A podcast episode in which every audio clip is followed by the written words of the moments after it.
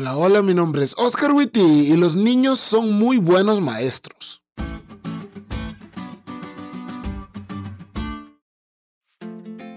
Uno de los aprendizajes más bonitos que tuve el año pasado me lo dio un pequeño niño que en ese tiempo ni siquiera podía hablar.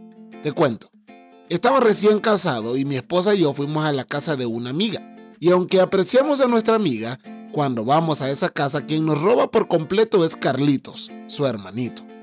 Aunque yo estaba recién casado y estaba disfrutando de las mieles del matrimonio, debo reconocer que no dimensionaba en su totalidad las responsabilidades que trae consigo el matrimonio, entre ellas las deudas, y estas estaban estresándome un poco. Cuando de repente llegó Carlitos al cuarto en el que estaba. Me sonrió y se puso a jugar con unas piezas de Lego y estuvo jugando con ellas y el mundo entero desapareció para él y para mí porque lo quedé viendo durante 5 minutos jugar con sus piezas de Lego.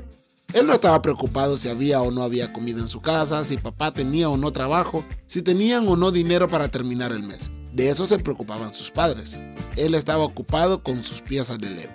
Ese día aprendí dos cosas. Número uno, yo debía hacer mi parte, pero en realidad quien debía ocuparse de mis asuntos complicados era Dios.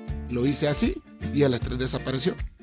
Y número dos, Nadie es tan pequeño que no pueda enseñarme algo.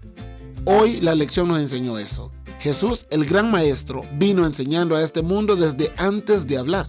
Ángeles poderosos en fuerza anunciaron que el gran rey había nacido, pero cuando los humildes pastores fueron a verle, no lo encontraron en un suntuoso palacio ni estaba entre sábanas de seda. Es más, de no haber sido porque los ángeles mismos bajaron a decirles, no se hubiera diferenciado de ningún otro bebé. Pero ellos sabían que este niño no era como los demás. Él era el Salvador.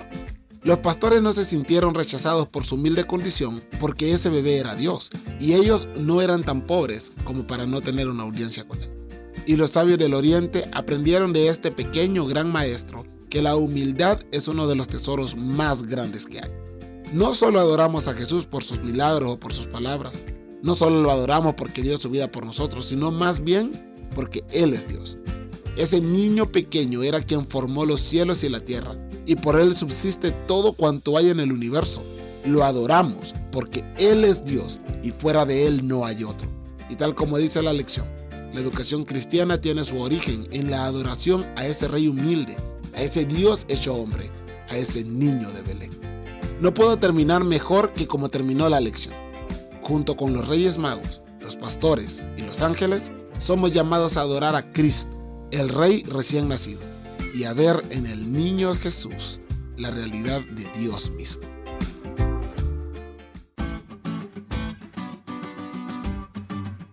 ¿Te diste cuenta lo cool que estuvo la lección? No te olvides de leerla y compartir este podcast con todos tus amigos. Es todo por hoy, pero mañana tendremos otra oportunidad de estudiar juntos.